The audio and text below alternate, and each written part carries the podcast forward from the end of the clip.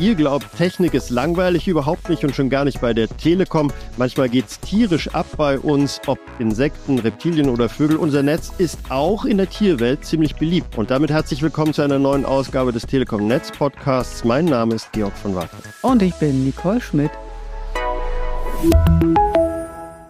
Wenn unsere Technikerinnen und Techniker an den grauen Kästen am Straßenrand für euch neue Leitungen aufschalten oder Störungen beheben, dann sind Sie ganz konzentriert bei der Sache. Sie denken dabei an Switches, Linecards oder Netzkonfiguration. Umso verblüffter war ein Kollege, als er sich im Rheinischen Overath bei Arbeiten in einem Verteilerkasten plötzlich einer Natter gegenüber sah. Die Überraschung war ganz beiderseits, denn die Schlange flüchtete augenblicklich in die Tiefe des Kastens. Aber dabei ist nicht geblieben, oder? Nein, nein, erst die Feuerwehr konnte die Lage klären und insgesamt sogar drei Reptilien aus dem Kasten einfangen. Sie waren zum Glück ungiftig und sind in einem Heidegebiet wieder in die Freiheit entlassen worden. Und dann konnte der technische Service auch endlich ungestört und ungefährdet seinen Auftrag erledigen. Also nochmal gut gegangen, aber Begegnungen mit der Tierwelt sind bei der Telekom gar keine Seltenheit. So ist vor kurzem im sächsischen Waldenburg in fast 50 Haushalten das Netz ausgefallen. Der Grund dafür waren Ameisen. Wie das passieren konnte, erklärt uns Tim Pflister von der Telekom Technik in Leipzig. Ja, die Ameisen haben in Waldenburg uns ein Dieslem zum Erliegen gebracht. Das bedeutet, dass unser Dieslem vom Netz gehen musste aufgrund von Kurzschlüssen. Das heißt, Baugruppen wurden aufgrund von ja, Kurzschlüssen beschädigt. Das bedeutet, die Ameise selbst ist tief in unsere Technik reingekrochen. Es sind dort Baugruppen, die dort natürlich auch irgendwo Verbindung zum Strom haben und äh, sorgen dafür, dass natürlich dann die Baugruppen einen Kurzschluss bekommen. Das geht eins, zweimal gut. Wenn das natürlich in Vielzahl mit den Ameisen, sage ich mal, häufiger passiert ist, auch dann die Baugruppe oder die Baugruppen sind dann natürlich auch in Mitleidenschaft gezogen worden. Also die Ameisen überbrücken die Mini-Abstände auf solchen Platinen und sorgen dann dafür, dass unsere Gerätschaften tatsächlich kaputt gehen. Genau. Also in der Elektrotechnik ne, ist alles ein Kurzschluss, was dann, sage ich mal, von A nach B läuft, wo es nicht hin muss. Ne. Für sowas gibt es im Idealfall den RFI-Schutzschalter, ne, damit aber nichts passiert, damit auch kein Brand weiter passiert, was natürlich noch ein schlimmeres Szenario wäre.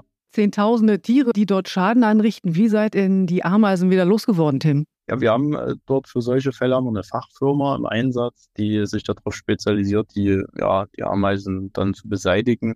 Und erst wenn das dann passiert ist, dass nichts mehr dort äh, krabbelt und alle raus sind, dann können wir natürlich auch mit so Nacharbeiten starten. Das heißt, wir können den Verteiler nochmal reinigen, mit dem auch alles, was die Ameisen reingebracht haben für ihr, ihr Nest und können dann natürlich auch anfangen, die defekten Baugruppen zu tauschen. Was bringen die rein, Tim?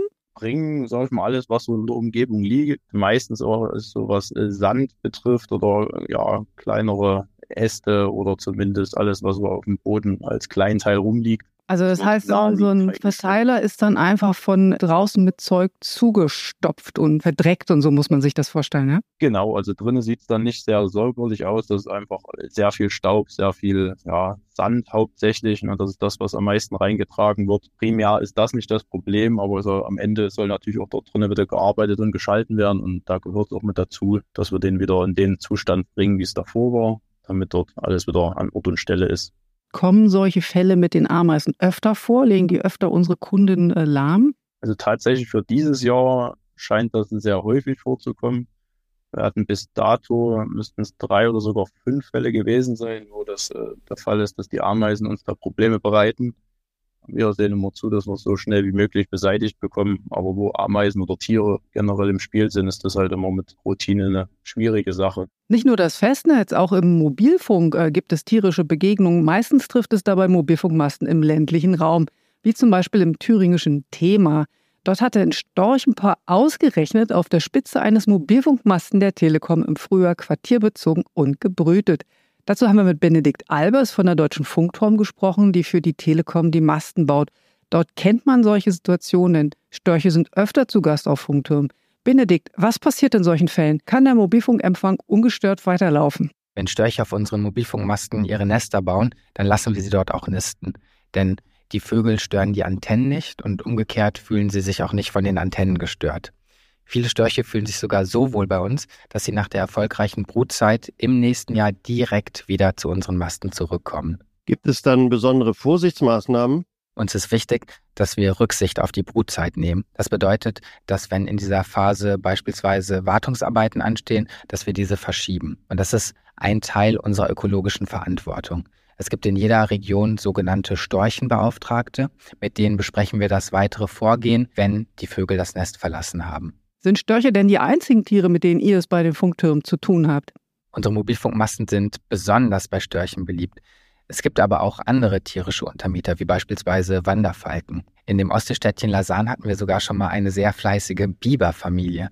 Und die hat mit ihren Dämmen für eine Überschwemmung an einem unserer Masten gesorgt, sodass der Bürgermeister in großer Sorge um die Standsicherheit des Turms war. Die Sorge konnten wir ihm allerdings sehr, sehr schnell nehmen, weil wir das Fundament für den Mobilfunkmast von vornherein hochwassersicher fest in der Erde verankert hatten.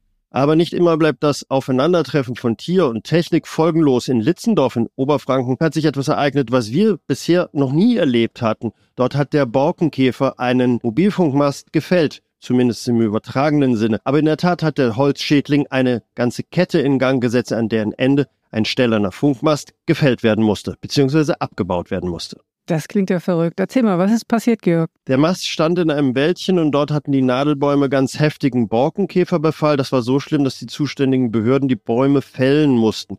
Das führte dann wiederum dazu, dass der Boden rund um den Mast absackte und der 40 Meter hohe Turm kam ins Wanken sozusagen oder drohte umzufallen. Also haben wir ihn aus Sicherheitsgründen abgebaut. Und das hat es tatsächlich noch nie gegeben, denn alle Standorte werden regelmäßig auf ihre Standfestigkeit geprüft. In Litzendorf aber hatte der Borkenkäfer alles sozusagen aus der Balance gebracht. In diesem Fall war der Borkenkäfer also nicht nur ein Holzschädling, sondern auch ein Netzschädling. Und damit beenden wir unseren Ausflug in die tierische Netzwelt. Wir freuen uns, wenn ihr nächste Woche wieder dabei seid. Bis dahin, tschüss. Tschüss, macht's gut.